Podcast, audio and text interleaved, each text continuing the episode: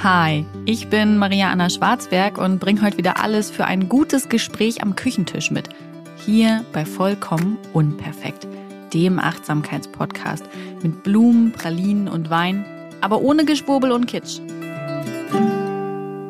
In der heutigen Podcast-Episode geht es um das Thema Stillen, also Babys ernähren mit Milch.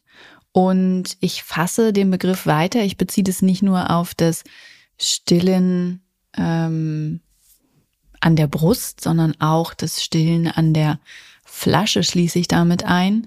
Für mich ist Stillen nämlich nicht Liebe, sondern Stillen ist Stillen und ähm, jedes Elternteil, das dem Baby Nahrung zukommen lässt, äh, liebt es wahrscheinlich auch oder drückt damit eben auch Liebe aus. Und Liebe funktioniert eben auch nicht nur über Nahrung, sondern über so viel mehr. Und aber insbesondere als Mutter kann man sich ja schnell den Vorwurf anhören, dass man das Kind nicht nur körperlich schädigt, sondern natürlich auch für etwaige psychische Störungen verantwortlich ist. Gute Mutter ist das Stichwort. Es wird also eine Podcast-Folge über den Druck, der mit dem Stillen einhergeht. Und ich möchte euch einmal das Thema ein bisschen breiter auffächern. Ja, warum ist das eigentlich so aufgeladen? Wie könnt ihr euch gut informieren und wie könnt ihr für euch ganz persönlich eine Entscheidung treffen? Und das ist mir wichtig, dass ihr einfach eine gute Grundlage habt, auf der ihr für euch ganz, ganz persönlich entscheidet, wie ihr euer Kind ernähren wollt, damit ihr auch einfach gut aufgestellt seid in eurer Entscheidungsfindung und euch nicht ins Wanken bringen lasst und denn rechtfertigen, egal in welche Richtung, müsst ihr euch so oder so, es ist ein Traum, es ist ein Traum, eine Frau zu sein. Egal, zurück zum Stillen, ab in die Werbung und weiter geht's hier. Ich fand einfach, das ist ein guter Moment heute, um diese Podcast-Episode aufzunehmen, weil ich für mich sagen kann, ich möchte und werde stillen.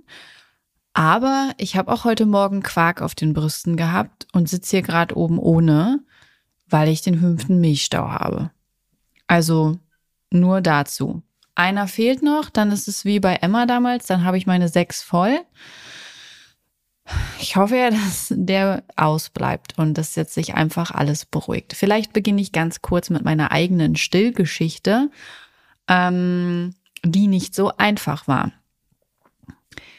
Bei unserer ersten Tochter Emma war ich auf jeden Fall sehr ambitioniert, sehr auf dem Naturmythenpfad und habe, wie die meisten Frauen gedacht, das, was man ja überall zu hören bekommt, jede und jeder kann stillen und habe mir gar nicht viel Gedanken ums Stillen gemacht. Das war ein schwerer Fehler. Also diesen Tipp kann ich schon mal weitergeben. Ähm, wenn ihr plant zu stillen, informiert euch in der Schwangerschaft über das Thema Stillen. Es ist nicht, wie es zum Beispiel bei Artgerecht heißt, einfach stillen. An Stillen ist wirklich gar nichts einfach. Ähm, bei manch einem klappt es leichter, aber Stillen ist nicht einfach. Dazu gehört schon eine Packung Wissen und auch eine Portion Vorbereitung, allein schon, um zu wissen, was da auf einen zukommt. Ähm, und wie das eben alles funktioniert, wie die Abläufe sind, wie, wie läuft es mit der Milch ab, ja, also Angebot und Nachfrage und all diese Dinge. Informiert euch in der Schwangerschaft, wenn ihr stillen möchtet, damit ihr einfach gut vorbereitet seid und nicht ähm, in so eine Stillproblematik schlittert, wie es bei mir der Fall war. Ich habe also geglaubt, Stillen ist einfach und stillen kann jeder und jeder. Ähm, naja, sagen wir, so lief es nicht. Äh, wir hatten bei Emma damals das Problem, dass sie im Krankenhaus sehr stark an Gewicht verloren hat und äh, zugefüttert werden musste und es mit dem Stillen aber auch von Anfang an nicht gut lief. Also der Hebamme war es im Kreissaal schon aufgefallen, dass äh, sie eben sehr schwach getrunken hat und ja, auch dann. Wir mussten sie immer wecken. Sie hat immer eher so ein bisschen gemümmelt und ähm, das Gewicht ging weiter runter. Ähm, unsere Wochenbettzeit war eigentlich dauerhaft von Stillproblemen geprägt. Das Kind hat sehr viel geweint, weil es schlicht Hunger hatte. Und ich war immer oder ich fühlte mich immer in so einer Zwickmühle zwischen, ich möchte auf keinen Fall dieses Kind hungern lassen, Aber je mehr ich zufüttere, desto mehr könnte ich sie in eine Saugverwirrung drängen und wir können gar nicht mehr stillen. Und es war eine sehr schlimme Zeit für mich. Ich habe unglaublich viel geweint. Ähm, ich hatte schlimme Ängste und hatte mir das natürlich einfach ganz anders vorgestellt. Und ich bin äh, gerade auch sehr emotional, wenn ich daran zurückdenke. Das äh, wirkt noch bis heute nach. Das Kind wird bald drei. Ich habe das auch von sehr vielen LeserInnen und HörerInnen mitbekommen, dass es denen ähnlich geht und ging. Also, dass das Stillen wirklich ein extrem aufgeladenes Thema ist, das sehr emotional auch ist und ähm, ich gehe darauf später nochmal ein. Mm, genau, also bei uns war das eben so, dass äh, ich, es kam dann, glaube ich, der Milcheinschuss, ähm, also die initiale Brustdrüsenschwellung, wie es eigentlich heißt. Äh, Milcheinschuss klingt auch irgendwie so ein bisschen blöd, fühlt sich aber genauso an. Ähm, das Brustdrüsengewebe stellt eben auf Milchproduktion um. So große Brüste hatte ich nie wieder, wie zu, wie zu diesen Momenten. Ähm, ist ein bisschen schmerzhaft Gibt es aber auch tolle Möglichkeiten, wie man das besser und leichter gestalten kann. Ich bin allerdings keine medizinische Fachperson, deswegen werde ich hier äh, keine großartigen Empfehlungen geben für irgendwelche Medikamente oder ähm, stärkere Hilfsmittel als ähm, Lanolin als Brustwarzensalbe zur Pflege und sowas wie wärmen oder kühlen, weil ich das Stillen auch einfach nicht pathologisieren möchte. Mich hat dazu eine Nachricht erreicht bei Instagram, da hatte ich über das Stillen gesprochen und auch über ein paar Hilfsmittel. Und ähm, die Person hat mich eben darauf hingewiesen, dass man eigentlich damit schon das Stillen pathologisiert und zu einer medizinischen Sache erklärt und eben auch schnell in die Richtung kommt, ähm, dass der Eindruck entsteht, Stillen müsste wehtun. Ich sage an dieser Stelle, auf keinen Fall muss Stillen wehtun und das soll es auch nicht. Und wenn das der Fall ist, holt euch Unterstützung. Und das habe ich selbst so oft gehört und so oft gelesen und ich habe alles und jeden verflucht, der mir diesen Tipp gegeben hat. Ähm, aber es ist so, holt euch frühzeitig Unterstützung. Ja, meistens liegt der Fehler beim Anliegen. Auch wenn sehr viele Menschen euch sagen, das sieht nach gutem Anlegen aus. Wenn es schmerzhaft ist, dann ist es nicht gut angelegt. Das, ähm, und es kann extrem hilfreich sein, wenn man sich da jemanden zuholt, der wirklich einen Plan davon hat und ähm, auch nochmal genau zeigt, wie man richtig anlegt. Auch, ja, ich komme da nochmal später darauf zurück, aber es ist wirklich so, stillen soll nicht wehtun.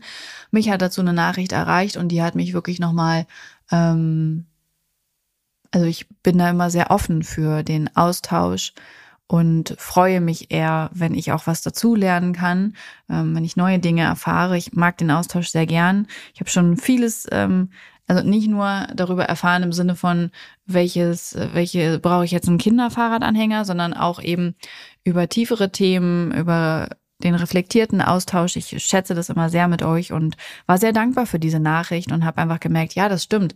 Der Eindruck kann dadurch entstehen und deswegen halte ich mich da mit äh, in dieser Podcast-Folge sehr zurück. Im besten Fall habt ihr alle die Unterstützung einer Hebamme an eurer Seite, wenn es in die Stillzeit geht. Darauf habt ihr alle Anspruch und nutzt den auch. Im besten Fall ist das eine gut informierte Hebamme, aber wenn ich eins gemerkt habe, dann ist die Hebamme tatsächlich echt die beste Anlaufstelle fürs Wochenbett. Ähm, bei vielen anderen medizinischen Quellen war es doch recht dürftig. Wir hatten also das Problem, dass das Kind nicht so richtig zugenommen hat, schlecht getrunken hat und ich aber natürlich stillen wollte, weil stillen auch einfach ist. Und das hat unglaublich viel Druck in mir ausgelöst. Also ich habe nicht nur wegen des Babys schlecht geschlafen, sondern weil ich mir unfassbar viele Sorgen gemacht habe. Ich ähm, konnte mich überhaupt nicht richtig erholen. Ich stand so unter Druck. Ich habe mit dem Kiefer geknirscht und geknackt. Ich konnte diese Anspannung auch gar nicht mehr loswerden. Wenn ich nicht irgendwie versucht habe zu stillen oder irgendwas ähm, zu unternehmen, dann habe ich dazu nachgelesen, einfach weil es so wenig Informationen gibt. Das mit dem Nachlesen hat es aber nicht unbedingt besser gemacht. Ähm, es gibt spannende Quellen dazu im Internet und die kann ich euch auch sagen, weil das sind äh, immer die ersten, die ersten Sucheinträge, die einem entgegenknallen und das ist das Stilllexikon Medela Lansino und ähm, Stillkinder gibt es noch. ja, und hinter all dem, und das habe ich erst sehr spät gemerkt, steht aber die Laletsch League. Und das ist so die internationale Vereinigung fürs Stillen. Ich nenne sie auch gern liebevoll die Stillmafia, ähm, weil es bei denen so ein bisschen so ist wie bei den Pro-Life-Menschen. Es wird nur eine Meinung zugelassen und die ist pro Stillen. Und äh, die Flasche ist quasi, wird nur, also die wird akzeptiert, aber nur, wenn du quasi alles gegeben hast, dich völlig verausgabt hast, es partout nicht klappt, weil du dich zu blöd anstellst und eigentlich quasi nur, weil es medizinische Gründe gibt, ja. Und das war mir von vor, also es war mir vorher einfach nicht bewusst und dadurch habe ich mir von diesen Artikeln sehr viel Hilfe versprochen. Es gibt auch Hilfe, natürlich, also man, ich habe viel dadurch gelernt, ja, also Stillberatung Schwarzberg ist am Start, aber es geht halt immer in diese Richtung, ne? Du musst es nur genug wollen als stillende Person, du musst nur ähm, genug geben über deine Schmerz- und sonstigen Grenzen hinweg und dann klappt das schon mit dem Stillen. Und wenn es nicht einfach klappt, naja, dann hast du sowieso schon falsch angefangen. Und ähm, es geht immer in die Verantwortung, in die Schuldzuweisung, in die Leistungsbereitschaft der stillenden Person. Und das ist in den meisten Fällen die Frau. Und das ist natürlich extrem schwierig. So. Du bist sowieso schon überfordert in einer völlig neuen Situation, in der deine Hormone eine Achterbahnfahrt hinlegen. Es gibt Probleme, es geht um die Ernährung deines Kindes, das heißt, dein, dein Sorgenlevel ist extrem hoch und dann ähm, wird dir immer wieder subtil eingeimpft, dass das eben nur an dir liegt. Und das ist hart, Leute, das ist richtig hart. Ich habe wirklich hart gelitten. Ich habe mich selbst so schlecht gefühlt, so schuldig und ich habe unter Schmerzen gestillt. Ich hatte nicht nur wunde Brustwarzen, das passiert eben am Anfang noch recht schnell, weil die Schwangerschaftshormone noch im Körper sind, die für empfindliche Brustwarzen eben verantwortlich sind und es dauert eben ein, zwei, drei Wochen, bis sich der Körper umstellt. Deswegen können die mal ein bisschen wund sein und dann ist die, das Lanolin, also die, das gereinigte Wollfett, ähm, eine ganz tolle Pflegemöglichkeit, die ja die Abhilfe schafft. Ähm, aber ich hatte halt, äh, ich hatte richtige Risse in den Brustwarzen und ich hatte unglaubliche Schmerzen. Ich konnte einfach dann nach zehn Tagen, ich konnte nicht mehr stillen. Und ich habe mich davor schon wirklich gequält und ähm, habe echt geheult und habe auch gedacht, das kann es doch nicht sein, dass ich so über meine Schmerzgrenze gehen muss, um ein Kind zu ernähren. Also nichts daran ist einfach, nichts daran ist schön und romantisch, wie es gezeigt wird. Und ähm, ich fand, dass eben über diese anfänglichen, anfängliche ähm, Stilleingewöhnung und über Stillprobleme viel zu wenig berichtet wird. Ich habe es mich damals auch nicht getraut, weil ich mich gefühlt habe, als wäre ich die einzige Versagerin und alle anderen würden es hinbekommen, eben weil so wenig dazu zu sehen war. Und erst viel später, ich glaube zwei, drei Monate später, habe ich dann darüber geschrieben, ähm, wie schwierig das Stillen für uns war und dass unsere Tochter ähm, die Muttermilch per Flasche bekommt. Und erst dann das Echo auf auf diese, auf diese Worte, oh mein Gott, das war so gigantisch. Erst da habe ich gecheckt, wie viele Menschen Stillprobleme haben, wie viele Menschen einen schwierigen Anlauf haben, wie viele Menschen über ihre Grenzen gehen, weil sie denken, sie müssten das. Und ja, dass Stillen eben überhaupt nicht einfach ist. Aber in dem Moment war mir das nicht klar. Ich habe mich unglaublich schlecht gefühlt. Meine Hebamme, mein Mann, meine Familie hat es auch nicht geschafft, mich aufzubauen. Also deren Worte dass ich nicht stillen muss, dass ich nicht über meine Grenzen gehen muss, ähm, dass ich nichts falsch mache, dass alles in Ordnung ist, die haben mich nicht erreicht, weil ich, meine innere Stimme war so viel lauter als deren Worte, die unglaublich liebevoll und unterstützend waren. Und an Tag 10 habe ich dann wirklich ähm, gesagt, ich kann so nicht mehr stillen, ich muss abpumpen. Ich habe dann die Muttermilch abgepumpt, habe die Muttermilch per Flasche gefüttert, damit ähm, Emma die Muttermilch dann ganz normal bekommt.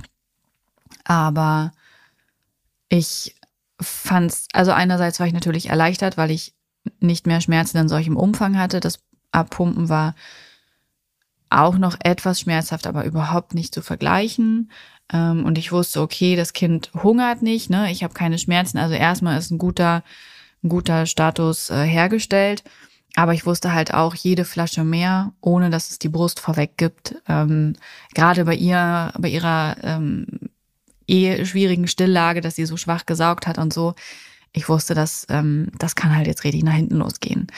Ähm, ich hatte vorher auch zum Beispiel Stillproben gemacht mit der Hebamme, also dass wir das Kind vor dem Stillen gewogen haben und dann danach. Und da haben wir schon gesehen, dass sie unglaublich geringe Mengen trinken, zwischen fünf und zehn Milliliter, und dass das bei weitem nicht ausreicht. Also nicht mal für einen Teil stillen oder so, ne, dass man sagt, okay, sie wird gestillt und danach kriegt sie dann immer die Flasche. So, also selbst dafür hat sich das irgendwie nicht so richtig gelohnt. Und ja, ich wusste aber auch einfach nicht weiter und es kam natürlich, wie es kommen musste. Das Kind hat sich abgestillt in Woche zwei, weil es über die Flasche natürlich sehr viel einfacher und besser die Nahrung bezogen hat und diese Stillthematik unglaublich schwierig war. Ja, ähm, ich fand das natürlich unglaublich schlimm, weil ich ja auf so einem Supernatural Pfad unterwegs war und weil ich auch einfach wirklich gern stillen wollte und es aber einfach nicht ging. Und ich hätte das natürlich einfach akzeptieren können, was unglaublich klug gewesen wäre, wenn ich das Wissen von heute hätte.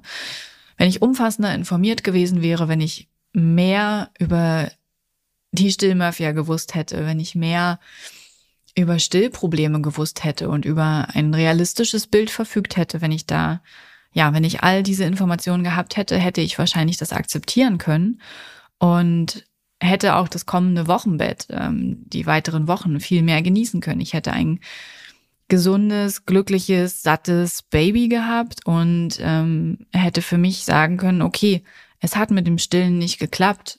Es ist einfach so, es ist fein.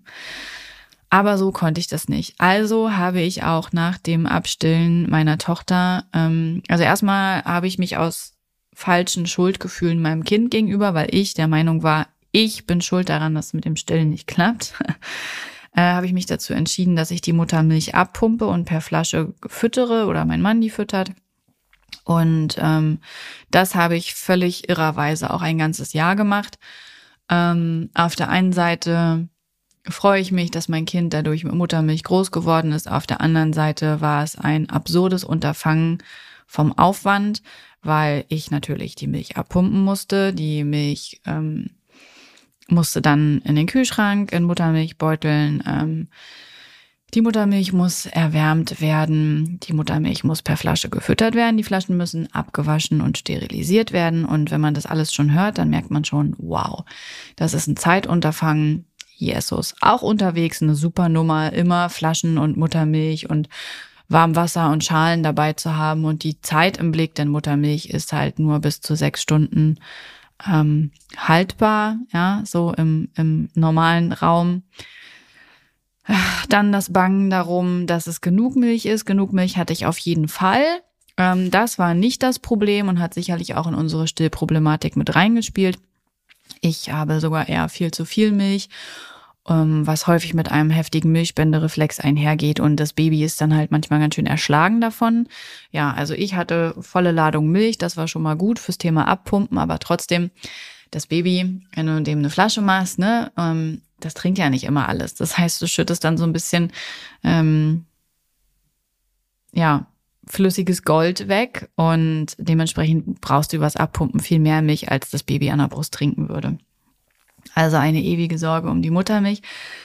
Heute denke ich mir, Maria, warum hast du denn nicht einfach auch mal eine Prä dazu gefüttert oder warum hast du überhaupt dich so lange dadurch gequält, ja? Ähm, aber gut, damals habe ich das gemacht. Ähm, ja, der Vorteil, und der war wirklich, das habe ich aber auch erst jetzt in der zweiten Stillzeit gemerkt, der Vorteil war, wir leben ja so oder so hier bei uns zu Hause ähm, eine sehr gleichberechtigte Elternschaft. Wir sind eine feministische Familie. Ähm, jedes Elternteil kann alles. Es gibt hier kein, äh, nur Mama kann die Nahrung oder nur Papa kann das Werkzeug, ja, sondern ähm, das ist bei uns einfach ganz anders aufgeteilt. Auch zeitlich sind wir gleich aufgeteilt. Wir sind eine gleichberechtigte Elternschaft. Ähm, die diese Familie großzieht. Und Das war natürlich toll, weil klar, ich war die Milchquelle, ich habe abgepumpt, aber die Flasche geben konnten wir beide und das war unglaublich schön und ist es auch rückblickend noch. Und wie gesagt, da schlagen so zwei Herzen in meiner Brust. Einmal so dieses, okay, cool, sie konnte trotzdem mit Muttermilch aufwachsen, aber halt auch das Wissen darum, wenn wir nicht beide zu Hause gewesen wären. Ich habe damals in Teilzeit von zu Hause gearbeitet, mein Mann war in Elternzeit und dann war auch noch fette Pandemie, keiner konnte irgendwo hin und irgendwas machen, dann wäre das logistisch einfach nicht drin gewesen. Und wäre da schon ein Kind gewesen, dann wäre es auf keinen Fall vom Zeitaufwand allein möglich gewesen. Das muss ich wirklich dazu sagen. Ähm, ja, ich hatte also dann so ein paar Milchstaus nacheinander weg, weil viel Milch, nur die Pumpe, kein Baby, das das abtrinkt. Und so ein paar ungünstige Faktoren. Ähm, Milchstau ist eine sehr unangenehme Sache, fühlt sich an wie ein Pferdekuss nur in der Brust. Ähm, geht häufig mit einem abgeschlagenen Gefühl und Fieber einher war ein Träumchen und ich habe ja gehofft, das wird noch, ne, mit dem Stillen, denn ich habe ja fleißig weiter all diese Artikel und Seiten durchgelesen und natürlich gibt es da sehr viele Tipps, wie man so ein Baby auch wieder an die Brust bekommt. Ähm, an dieser Stelle hätte ich mal hinterfragen müssen, warum ich das wirklich will und wie wichtig das ist. Also ob ich da zum Beispiel ein Baby habe, das äh, hochallergisch ist und schon diverse Operationen hatte, dass ein Frühchen ist oder oder oder und es deswegen wirklich nochmal eine andere Grundlage gibt, dass es unbedingt an die Muttermilch auch noch aus der Brust kommt oder ob das einfach völlig fehlgeleitete Erwartungen von außen sind, die ich äh, einfach weiter transportiert habe. Aber das habe ich damals noch nicht gemacht, sondern ich habe gedacht, ich müsste nur noch mehr geben und dann würde ich das Baby schon wieder an die Brust bekommen.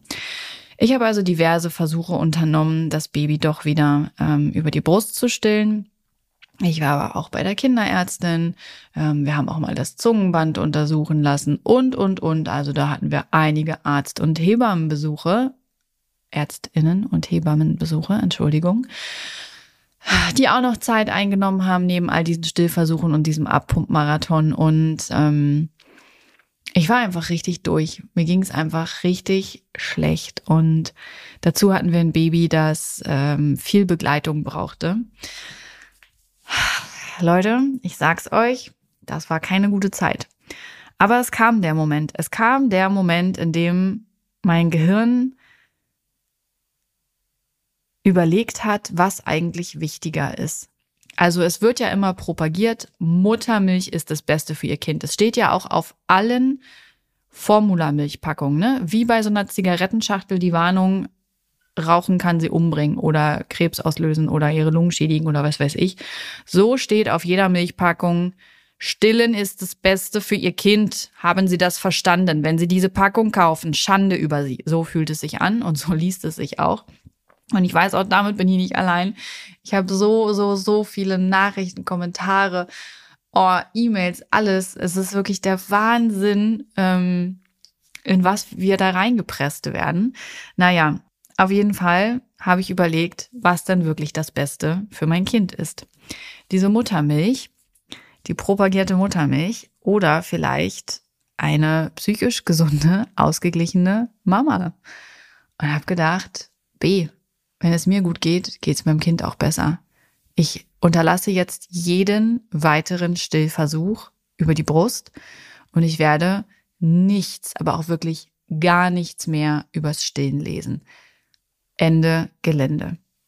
Und es war ein wichtiger und guter Moment, weil ich von da an wieder versuchen konnte, ähm, ausgeglichener zu sein, meine Mitte zu finden und irgendwann auch wieder zu merken, ey, ich bin ich. Krass, gut, wichtig.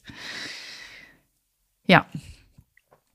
Ich habe dann eben ein Jahr lang die Milch abgepumpt. Ähm, ich muss dazu sagen, am Anfang ist das natürlich noch sehr viel anstrengender, kräftezehrender, aufwendiger als äh, gegen Ende. Ähm, irgendwann beginnen Babys ja auch mit Beikost. Das Alter ist ganz unterschiedlich. Äh, meistens wird zu früh angefangen. Unsere Tochter hat mit acht Monaten begonnen. Ähm, was anderes als Muttermilch zu essen. Vorher war sie da einfach nicht erpicht drauf, fand das nicht spannend, fand das nicht lecker, fand das einfach blöd. Und als dann ihre ersten beiden Zähnchen kamen und sie so abschraben konnte, da fand sie das cool. Wir haben so einen Mix gemacht aus ähm, Brei und Baby-led Weaning, ähm, einfach weil ich es bescheuert finde, alles nur in fester Form geben zu müssen. Also auch ich esse ja Grießbrei oder Milchreis oder eine Smoothie Bowl. Warum sollte mein Baby dann nicht auch mal einen Grießbrei oder so essen können? Ähm, ja, aber ganz persönliche Meinung dazu. Also fühlt euch da jetzt bloß nicht, ähm, also ne, das meine Meinung. No judgment. Ähm, und dann hat sie erst angefangen zu essen. Und äh, da ist natürlich dann auch irgendwann der, der Milchbedarf geringer geworden, immer mehr. Und ich weiß noch, dass ich ganz am Ende im letzten Monat habe ich nur noch einmal pro Tag abgepumpt. Ähm, und dann hat auch irgendwann tatsächlich die Milch nicht mehr gereicht. Also dann war meine Milch für ihre Abendflasche, die sie immer noch ähm, braucht. Und ich glaube, nachts hat sie auch vielleicht noch mal was getrunken. Ich weiß es gar nicht mehr. Und da haben wir dann einfach gemerkt, die Milch wird jetzt wirklich knapp. Und ähm, dann habe ich gesagt, okay, ich höre jetzt auf. Und das war auch trotzdem nochmal emotional und das finde ich auch wichtig, das zu sagen. Nicht nur Abstillen an der Brust ist ein emotionaler Prozess, sondern auch das Abstillen ähm, an der Pumpe war ein emotionaler Prozess und es hat mich schon auch traurig gemacht. Aber es war dann auch okay. Mm, und wir haben dann, ähm, sind dann auf Prämilch umgestiegen mit einem Jahr und einem Monat, glaube ich, war das genau.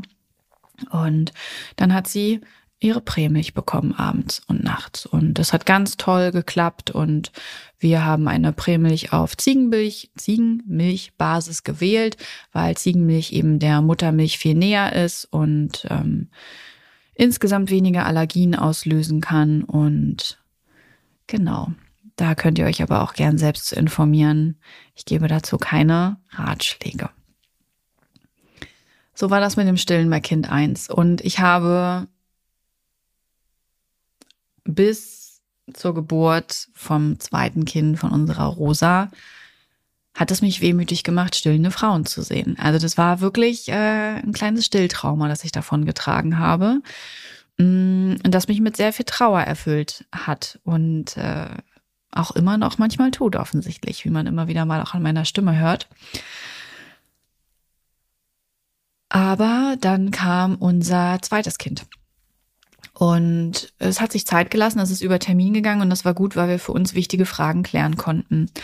Ähm, ich hatte offensichtlich ein kleines Stilltrauma und ich äh, hatte schon gesagt, ja, beim zweiten Kind, ich würde es gern auf jeden Fall versuchen. Ähm, ja, so wie es gelaufen ist, würde ich es nicht nochmal machen. Dann würde ich eher die Flasche geben. Aber ich habe das alles nicht, nicht genau definiert. Und ich habe auch schon gemerkt, wie ich so drüber nachgedacht habe, ja, wenn es nicht klappt, na ja, also die ersten zwei Monate könnte ich ja auf jeden Fall abpumpen. Da sind wir ja dann doch noch zu zweit. Und habe eben doch gemerkt, wie ich mich wieder in diese gleiche Lage gedanklich navigiere, ohne dass das Baby überhaupt da ist. Und eine Freundin hat mir dann ähm, was Tolles geschickt und zwar bei Sina von Mut im Bauch, so heißt sie bei Instagram. Die hat eine ganz ähnliche Stillgeschichte beim ersten Kind ähm, hinter sich und hatte eben fürs zweite Kind ähm, ganz klare Regelungen geschaffen. Und es war für mich ähm, heilsam, das zu lesen, so wie es immer heilsam ist, äh, zu wissen, dass man nicht allein ist und wie andere Menschen mit solchen Dingen umgehen. Ähm, an dieser Stelle werden wahrscheinlich viele von euch gerade nicken, weil sie genau deswegen das hier anhören. Und ich habe gemerkt, dass ich mich nicht klar positionieren kann und dass mir das eigentlich nicht gut tut. Also ich habe viel mit Ängsten gekämpft vor der Geburt und da ging es halt auch ums Stillen. Ne? Also als ich gemerkt habe, es geht über Termin, habe ich schon das vor mir gesehen, dass die Geburt wird wie die erste, dass das Stillen wird wie beim ersten Kind und ähm, musste mir auch erstmal bewusst machen, nein, es sind zwei unterschiedliche Kinder und so unterschiedlich werden die Dinge auch laufen. Und ähm, selbst wenn es wieder genauso wird wie bei Emma, dann kann ich mich anders entscheiden. Ich muss nicht stillen. Ich muss mich nicht diesem Zwang unterwerfen und diesem Druck hingeben. Und ich hatte dann ein ganz tolles Gespräch mit meinem Mann, ähm, halbe Therapiestunde. Und das hat echt gedauert, sich da durchzuackern, ja, durch diese Barriere in meinem Kopf, die mich, mit der ich mich selbst zu einer schlechten Mutter erklärt habe, wenn ich das Stillen nicht versuche und äh, wenn ich nicht stille und ähm, und ich habe es auch gemerkt, wenn ich es bei anderen gesehen habe. Also äh, zu der Zeit mit, als Emma noch so klein war, ähm, wenn da jemand gesagt hat, dass er nicht stillt oder dass er, weiß nicht, mit vier Monaten abstillt oder so, dann habe ich schon die Stimme in meinem Kopf gehört. Also während ich eigentlich dachte, ja gut, ist doch voll deine Entscheidung und ne, ähm, auch irgendwie sehr beeindruckt war von dieser inneren Stärke, ganz für sich entscheiden zu können, war auch eine Stimme in meinem Kopf, die gedacht hat, das aber früh, ne? Und wieso willst du jetzt gar nicht stillen? Hm.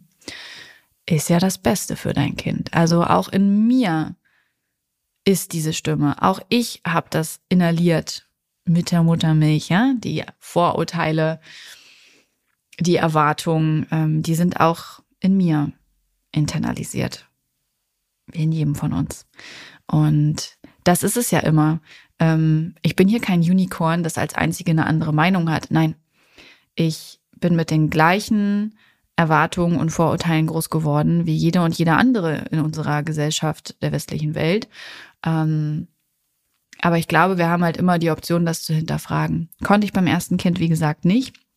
Und es gibt ja auch Gründe, warum ich die Laletsch League so verteufel, ne? Been there, done that. Also ich war ja genau so ein so ein still äh, so eine Stillfanatikerin, einfach durch durch durch das Bild, mit dem ich groß geworden bin und durch die Masse an Infos, die ich halt genau über diese Quellen bezogen habe. So. Ähm, und da musste ich mich erstmal durchackern. Da musste ich erstmal für mich verstehen, wo kommt das eigentlich her. Ich kann ein sehr gutes Buch dazu empfehlen. Mutter sein von Susanne Mirau.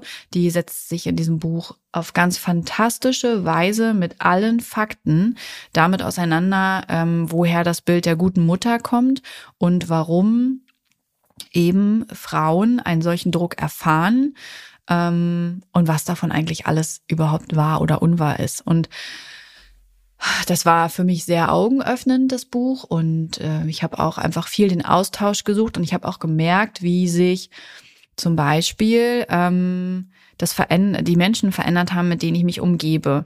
Äh, Im echten Leben als auch vor allem im digitalen Leben. Also wie viel mehr vielfältigen Accounts ich mittlerweile bei Social Media folge und auch wie viel, wie viel mehr, wie viel verschiedene Stillbeziehungen da repräsentiert werden und wie gut mir das tut, aber dass ich das eben auch erst jetzt kann, wo ich das Thema für mich besser reflektiert habe. Das hätte ich damals nicht gekonnt. So.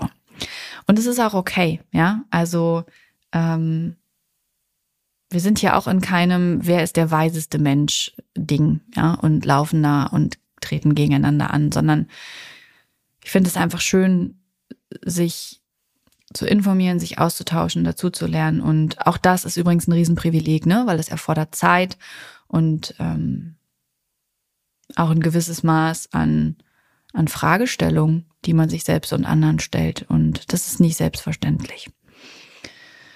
Ja, wir haben uns also damit intensiv auseinandergesetzt und ich wollte an den Punkt kommen, dass ich eine klare Entscheidung treffen kann für, wir versuchen es mit dem Stillen und wenn es klappt, ist toll und wenn nicht, dann gibt es die Flasche mit Formulamilch. Und da konnte ich mich dann auch zu durcharbeiten und das war auch dann wirklich das, äh, die Klarheit, die ich brauchte, die mir ganz, ganz viel innere Freiheit gegeben hat, auch für die Geburt, für die ganze Vorfreude aufs Baby und fürs Wochenbett, für alles. Ich wusste, wir werden ein schönes Wochenbett haben, nämlich so oder so stillend mit der Brust oder stillend mit der Flasche. Aber in jedem Fall werden wir diesmal das Wochenbett genießen, weil das so viel wichtiger ist. Und weil hier noch ein zweites Kind ist, dass wir nicht einfach in den Wind hängen können, nur weil wir dem Stillen äh, so viel Raum geben wie nichts anderem. Das funktioniert nicht und das möchten wir auch nicht. Und das war ein gutes Gefühl. Für die Geburt haben wir das ja ähnlich gehandhabt. Darüber habe ich ja schon im Geburtsbericht erzählt, dass ich mir auch da diese Klarheit geholt habe. Ich möchte keine solch lange Geburt mehr. Und äh, was sind die Maßnahmen, die ich ergreife, damit es nicht dazu kommt? Und damit, ja, habe ich das eben für mich realisiert. Ne? Ähm, selbst wenn die Dinge genauso laufen, kann ich anders entscheiden. Das, der Stillstart beim zweiten Kind war ganz anders. Äh, Rosa hat sofort an der Brust gesaugt und getrunken. Sie ist ein Kind, ähm, das den Busen liebt und sich da auch nicht von abbringen lässt. Ähm, und es lief auch anfangs gut. Sie hat nur wenig an Gewicht verloren und hat dann zügig angefangen zuzunehmen. Also so richtig Monster-Erfolge einfach am Anfang, ne? So krass, das Kind hat überhaupt erstmal Bock zu trinken, gute Voraussetzungen fürs Stillen an der Brust. Ähm, und krass, es nimmt auch wirklich zu. Also ich hätte sie am liebsten noch viel öfter gewogen, weil ja da halt eine solche Angst in mir auch war, dass äh, das Kind vielleicht doch hungern könnte. An so einer Brust ist nämlich keine Milliliteranzeige. Ähm, es lief also erstmal gut. Äh, in der zweiten Woche gab es dann aber Stillprobleme. Ich hatte wieder Risse in den Brustwarzen und wollte vor Schmerzen nicht stillen. Also da bin ich diesmal auch viel schneller äh, dahin dass ich an meine eigenen Grenzen appelliert habe und gesagt habe, nein, das ist einfach, das, ähm, das ist völlig unverhältnismäßig und das kann nicht das Ding sein, dass Stillende über ihre Grenzen gehen müssen, um ein Kind zu ernähren. Das kann auch nicht Sinn der Sache und der Natur sein. Das mache ich nicht. Dann stille ich lieber ab. Und ähm, ja, die Risse waren halt sehr tief ähm, auf der linken Seite. Ich habe links eine Schlupfwarze und da kann es äh, schon mal eher zu Problemen kommen. Und ich habe dann rechts weitergestillt mit der Brust, links abgepumpt und per Flasche gefüttert. Und das fand ich gut, weil ich auf mich geachtet hat, habe und auf mich aufgepasst habe. Ich war gut informiert, ja, und ähm, ich habe dann mal ein, zwei Sachen nachlesen müssen und habe einfach sofort wieder die, die klassische, typische Stimmlage der Lalette League äh, durchgehört und habe gedacht, oh, diese Stillmafia. Ähm, ich war zwischendurch sogar so wütend über diesen Stilldruck von außen, dass ich am liebsten aus, aus Trotz, ja, aus Trotz wie so eine Zweijährige abgestillt hätte, weil ich mir dachte, ey, ihr könnt mich mal. So, gebe hier gleich aus Prinzip die Flasche, weil mich das so ankotzt, dass ich keine vernünftigen Informationen bekomme ohne euren Tonus. Stillen ist das Beste für ihr Kind. Habe ich verstanden. Glaubt mal, ist bei mir angekommen. Und äh, habe mich auch viel kritisch mit dem Stillen auseinandergesetzt in der Zeit, in der wir gestillt und äh, die Flasche gegeben haben und ich wirklich mit dem Gedanken gespielt habe, ob ich das möchte oder ob ich abstillen möchte. Also ich wusste, dass ich nicht auf Dauer diese Kombi möchte, weil ich da einfach keinen Bock drauf habe und keine Zeit für habe. Das war völlig klar. Ähm, ich wollte aber gern abwarten, wie das Stillen wird, wenn die Brustwarze verheilt ist. Ob ich beidseitig, schmerzfrei und problemlos stillen kann. Dann, das wusste ich, möchte ich stillen, wenn das nicht geht, wenn ich nur einseitig stillen kann und dadurch immer zufüttern muss. Oder, oder, oder so. Also all die anderen gehoppelten Varianten habe ich von vornherein für mich ausgeschlossen. Aber das wollte ich gern wissen und deswegen haben wir erstmal weitergestillt. Ich habe mich in der Zeit aber sehr kritisch damit auseinandergesetzt, ähm, wie antifeministisch Stillen eigentlich ist. Und das war ganz spannend. Ähm, sowohl im Austausch, ja, ähm, als auch in der Informationsbeschaffung. Denn es ist sehr, sehr, sehr, sehr schwer, Infos dazu zu finden. Ähm, also schon angefangen beim Thema, wie gebe ich achtsam die Flasche, worauf muss ich da achten? Das ist auch in jedem, in jedem Buch über, über Stillzeit, Wochenbett, Elternschaft, was auch immer, Kinderernährung ist es immer ein ganz, ganz kleiner Teil, wo dann mal kurz gesagt wird, ach so, falls sie die Flasche geben wollen oder müssen. Das ist so krass. Ähm, da gibt's also schon recht wenig Infos zu. Man muss ganz schön suchen. Ähm, und äh, wenn man darüber sich informieren möchte, dass man einfach nicht stillen will, weil man nicht will, ja, dann wird die Informationslage extrem dünn. Und es gibt einem natürlich schon das Gefühl, etwas Falsches zu tun.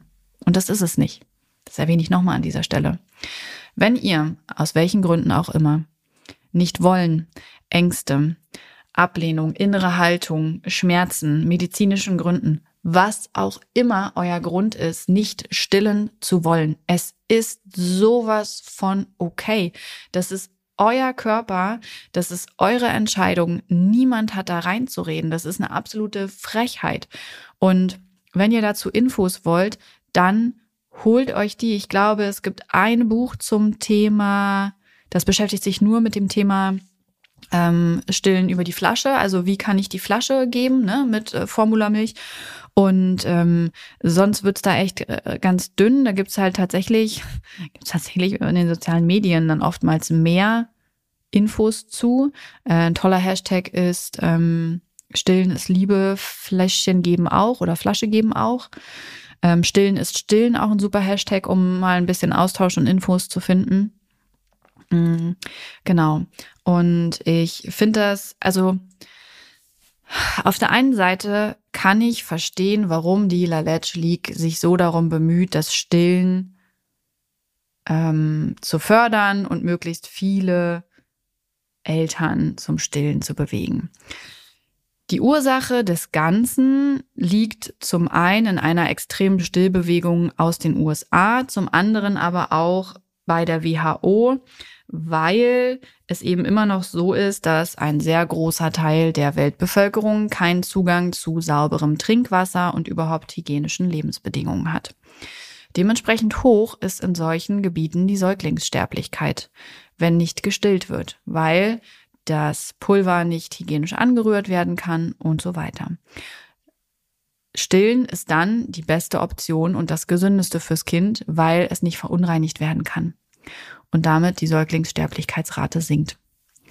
Diese beiden Dinge sind die, die Ursache der heutigen Stillpropaganda. Jetzt müssen wir aber natürlich mal realistisch bleiben. Menschen, die diesen Podcast hören und ich, wir leben in einer sehr privilegierten westlichen Welt mit einem sehr hohen Hygienestandard und Zugang zu Trinkwasser. Das heißt, für uns ist die Ursächlichkeit schon eine ganz andere, aus der wir stillen. Ähm, und daran wird übrigens auch dieses mit den sechs Monaten bemessen. Ne? Ähm, das ist auch, kommt auch eben mit aus diesem, aus diesem hygienischen Grund so. Und das trifft ja auf uns schon mal gar nicht zu. Also die Ursache, warum Stillen hier so propagiert wird, pro, pro, propagiert wird, Halleluja, schwere Geburt, äh, ist also hier schon mal überhaupt nicht gegeben. Äh, dann wird ganz oft angeführt, dass Stillen eben aus verschiedensten Gründen das gesündeste fürs Kind ist. Dazu gibt es aber eine sehr, sehr, sehr dünne Studienlage. Das Einzige, was nachgewiesen ist, ist eben, dass aus rein biologischer Sicht Muttermilch, ja, tatsächlich gut ist aus immunologischen Gründen, weil die Mutter eben oder die stillende Person, Entschuldigung, über die Muttermilch eben Immunstoffe weitergibt und das Kind und die stillende Person eben miteinander interagieren. Die Muttermilch passt sich an, auch an die Bedürfnisse eben des Kindes, wenn es gerade krank ist oder so, ne? Die kann dann proteinreicher oder fettreicher oder so werden. Das ist schon ganz cool. Also da ist Mutter, Muttermilch echt so eine coole Sache. Mm, das stimmt. Aber ansonsten alle anderen Studien, es gibt zum Beispiel, wurde lange behauptet, äh, gestillte Kinder wären klüger. Das ist totaler Bullshit. Ähm, weil in dieser Studie viel zu wenig beachtet wurde, wie es um die ja, sozioökonomischen ähm, Daten bestellt ist. Ähm, es ist halt so, dass Mütter mit einem höheren Bildungsstand, mit einem ähm, höheren Lebensniveau viel eher auch einfach stillen können, weil sie die Zeit und Möglichkeiten dazu haben. Und deshalb kam die Studie dann eben zu dem Schluss, gestillte Kinder sind klüger. Aber das lag eben nicht am Stillen, sondern einfach an dem höheren Lebensstandard, den die Familie schon mitgebracht hat. So und ähm, wenn wir jetzt mal zum Beispiel Frankreich nehmen, Frankreich ist das Land oder eines der Länder mit den niedrigsten Stillquoten, ähm, dann müsste Frankreich ja theoretisch ein, ein Land sein, das von immunschwachen, ähm, doofen Menschen besiedelt ist, ist aber faktisch nicht so, ja. Also viele Studien zum Stillen sind einfach nicht wissenschaftlich und ähm, haben nicht die finalen Beweise erbringen können. Die biologische Komponente, die möchte ich auf keinen Fall antasten, die ist nachgewiesen. Aber ansonsten hat Muttermilch eben, ist Muttermilch eben nicht der Zaubertrank, in den Obelix gefallen ist, ja, sondern es gibt ein paar Vorteile, aber sie sind nicht eklatant und außerdem ist Formulamilch eine der am besten überwachten eines der besten überwachten Nahrungsmittel, das man sich vorstellen kann. Es gibt so krasse Vorgaben und auch nicht nur in der Herstellung, sondern auch was darin enthalten sein muss, wenn ihr euer Kind mit Formularmilch füttern möchtet oder müsst, dann könnt ihr euch sicher sein, das Baby wird groß und es wird glücklich und es bleibt gesund. Ja, da wird nichts schiefgehen. Alles gut. Und ähm, das finde ich auch immer nochmal wichtig zu sagen und auch gut zu wissen. Und damit habe ich mich eben auch beschäftigt in der Zeit so, ja. Wie sind da wirklich die Vor- und Nachteile? Und dann habe ich gedacht, das ist eigentlich eine Riesenfrechheit, ey, dass sich das so entwickelt hat. Zu der Zeit, als ich groß geworden bin, so in den 80ern, das war auf jeden Fall der Höhepunkt der, äh, des Stillverdrusses. Ähm, damals war Formulamilch eine Riesenerrungenschaft und ähm, ganz, ganz viele, ich glaube sogar die meisten Kinder sind dann mit Formulamilch aufgewachsen. Ich übrigens auch. Meine Mama mir dann erzählt, sie hat nur kurz gestillt und ist dann auch auf ähm, Prämilch umgestiegen, was aber übrigens auch an der ähm, Versorgung der Frauen damals lag. Ne? Also da der Zugang zu Hebammen und so ist heute schon nicht gut, aber war damals zumindest bei meiner Mutter ähm, in den neuen Bundesländern ähm, noch weniger gegeben. Also auch die Aufklärung darüber, die Wissensvermittlung, der Austausch war alles gar nicht da. Also kein Wunder, dass da noch viel, viel schneller dann natürlich auch abgestillt worden ist. Ne? Kann ich komplett verstehen. Ja, solche Dinge haben mit reingespielt, ähm, über die ich mich informiert habe. Dann auch über das Thema Abstillen so. Ähm, gibt's auch echt, finde ich, recht, ne, recht wenig Infos zu, wenn man das mal irgendwie suchen möchte. Landet man auch ganz schnell bei der Frage, so möchten Sie wirklich abstillen? Ja, Mann, das ist, äh, das ist eine Beziehung, die funktioniert in zwei Richtungen, Kind und Mutter. Und wenn stillende Person, wow, heute lerne ich auch wieder viel dazu. Ähm, dass die stillende Person immer automatisch die Mutter ist, ist bei mir offensichtlich auch ziemlich verankert. Es muss überhaupt nicht der Fall sein. Ähm, das ist eine Beziehung in zwei Richtungen, Dude. Ja, so, die können beide beenden. Ganz einfach. Und wenn das Baby zum Beispiel sich abstillt, sagt ja auch keiner, was? Wie du hast abgestillt? Was soll denn das jetzt? Bis erst zehn Monate. Es geht so nicht. Ähm, würde ja auch keiner sagen, ne? Also, ja, dann das Bild der guten Mutter, vor allem geprägt durch die Nazi-Zeit. Ähm, Gibt ja auch ein Buch zu, äh, die gute Mutter und keine Ahnung, deutsche äh, irgendwas. Ich, ist mir auch egal, muss ich und will ich gar nicht so genau wissen. Ähm, da kommt das so ein bisschen her, da kommt es auch her mit diesem, ne, ähm, Kinder kann man, muss man schreien lassen, damit sie abgehärtet werden, gar nicht so viel Liebe und Emotionen reingeben und so. Kommt äh, viel aus der Zeit. Äh, übrigens fand ich auch spannend, habe ich auch herausgefunden, dass das früher überhaupt gar nicht, also noch weit vor weit vor der Nazi-Zeit, äh, war das überhaupt gar nicht dramatisch, wenn eine Frau nicht stillen wollte. Es gab den, den Stand der Ammen, ja, so, die eben fürs Stillen genau da waren. Und wenn jemand nicht stillen wollte oder konnte, ja, dann gab es eben die Amme, die gestillt hat. So, ganz äh, faszinierend. Also, ist gar nichts Neues, dass eine Frau vielleicht mal nicht stillen will oder kann. So, aber gut. Mit der Stillmafia wurde das Thema groß und ähm, auf die Stillregression folgte dann das Wiederaufleben des Stillens. Denn Stillen ist das Beste für ihr Kind und sie müssen sich nur genug anstrengen. Stillen ist einfach. Das ist halt das, was uns heute um die Ohren knallt, gepaart mit diesem Natürlichkeitsding, ne? Alles sehr natürlich. Und das ist schon eine harte Nummer. Ähm, also in Anbetracht dessen, dass Menschen sich mit Medikamenten vollknallen, um dann weiter arbeiten gehen zu können bei einer Erkältung, ja, und man sich so mit Kopfschmerzen und Kater nach einer Party auch irgendwie Schmerzmittel reinballert, finde ich das immer extrem erhaben und ähm, Jule Lobo hat es als Überhöhung der Natur beschrieben und das finde ich sehr passend, dass all, dass alle Menschen überhaupt eine Meinung zur Geburt und äh, Stillen haben, auch wenn sie überhaupt gar nicht gebären können, auch wieder ganz ganz klassisches, tolles, patriarchales Ding. Aber da heißt es dann so, ja, während die vielleicht noch mit ihrem Kater und ihrem Schmerzmittel im Bett liegen. Also Geburt, hm, das muss ja schon was Natürliches sein, ne? Und Stillen ist ja auch sehr natürlich. Also da geht dann ja auch der Verruf los zum Thema Bauchgeburt, PDA, Schmerzmittel und Co. Könnt ihr euch gerne anhören in der in der Geburtserfahrungsfolge, da spreche ich darüber.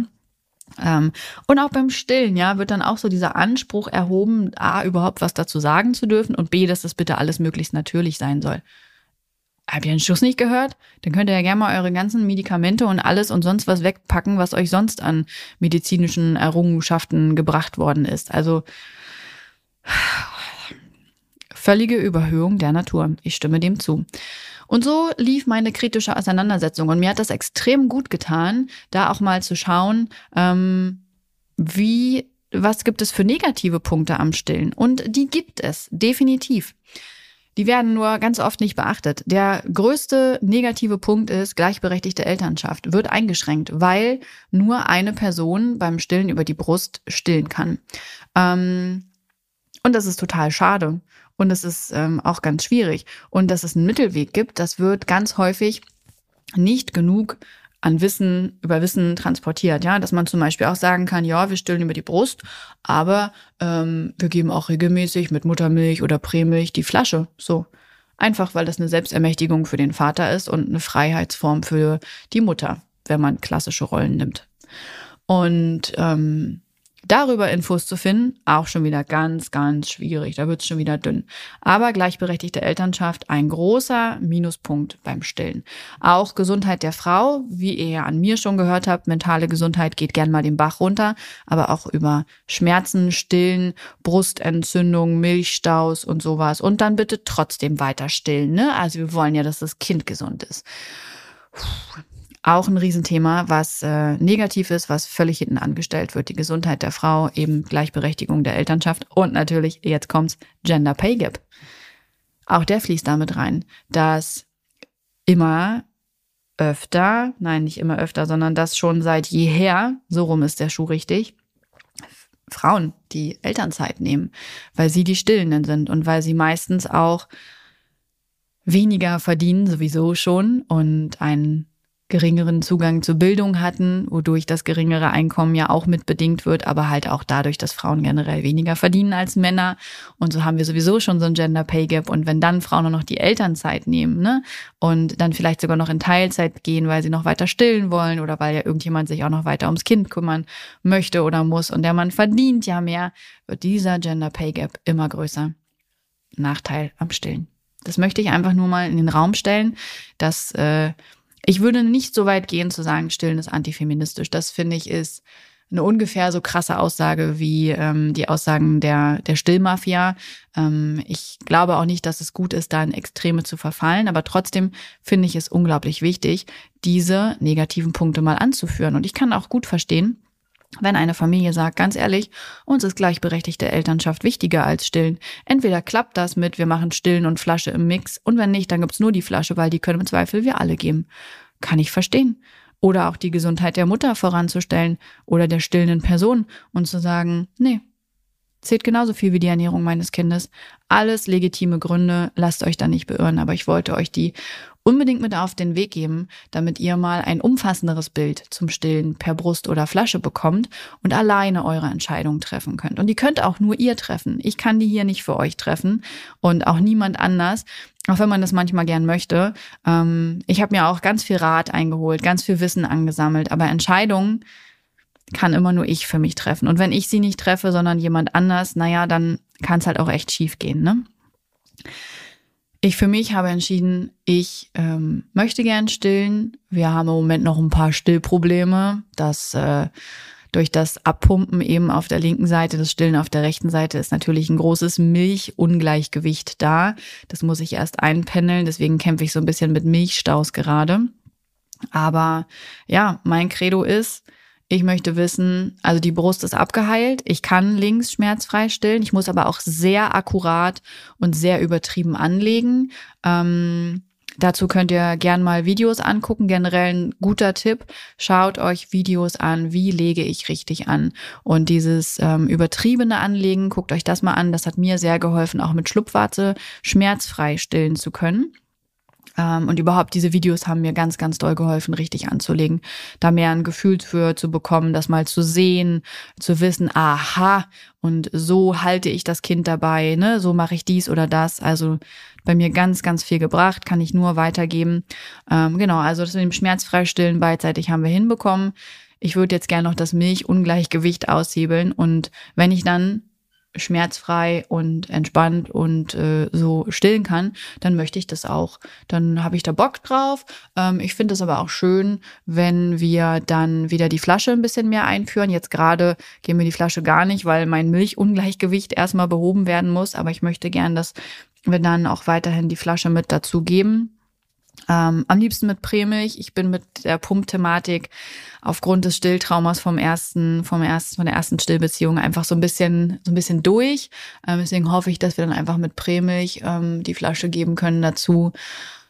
Ich glaube, ich würde es auch mit Muttermilch machen, weiß ich nicht, muss ich mir, muss ich mir dann drüber im Klaren werden. Ähm, ja, wie lange ich stillen werde, keine Ahnung, kann ich nicht sagen. Möchte ich auch nicht sagen, will ich mich nicht drauf festnageln, habe ich auch kein Bild im Kopf von mir, dass ich jetzt unbedingt zwei Jahre stillen muss oder dass ich ja vier Monaten abstillen möchte. Ich weiß es nicht. Das werde ich einfach alles auf mich zukommen sehen. Aber mir wäre es schon wichtig, dass wir eben auch die Flasche dazu geben können. Einfach, ähm, weil ich es für meinen Mann schön finde, aber vor allem auch für mich selbst. Also für berufliche und private Freiheiten, sei es irgendwie ein leckeres Glas Wein, sei es, ähm, dass ich in Ruhe malen kann oder, oder, oder. Aber ja, so sieht da meine Entscheidungsgrundlage aus.